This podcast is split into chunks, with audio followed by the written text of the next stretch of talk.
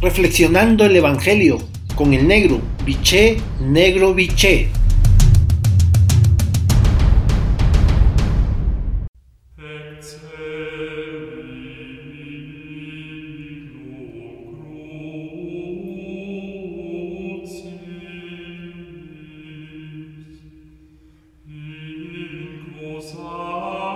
Buen día, hermano y hermanas. Hoy el Evangelio de Lucas en su capítulo 6, versículo del 12 al 19, la frase central es la siguiente.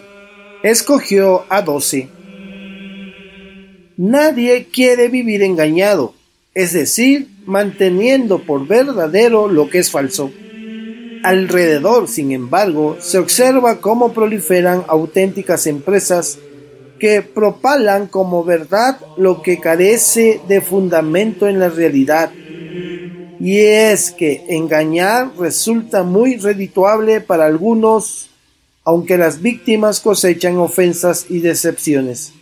Sí, el engaño socava la dignidad de la persona, porque es un abuso grave. El autor de Colosense estimula a los creyentes a no dejarse engañar y a sopesar lo que verdaderamente sostiene la vida cristiana. Para el cristiano, Cristo es la plenitud de la verdad. Con esto se afirma que todas las visiones y discusiones tienen que ser sopesadas con lo que conocemos de Cristo Jesús. A Él lo conocemos en los evangelios y por el testimonio vivo y constante de la comunidad eclesial, la tradición.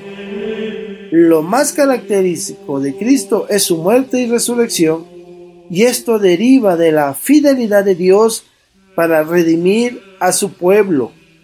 Con esta conciencia vive el cristiano que desbarata toda falsedad. Por lo tanto, para tu reflexión de esta mañana tarde, tomándote el tiempo necesario y el silencio que requieres. La pregunta es, ¿sigue siendo Jesús horizonte en tu vida cristiana? Hasta entonces, un abrazo, los quiero y rezo por ustedes.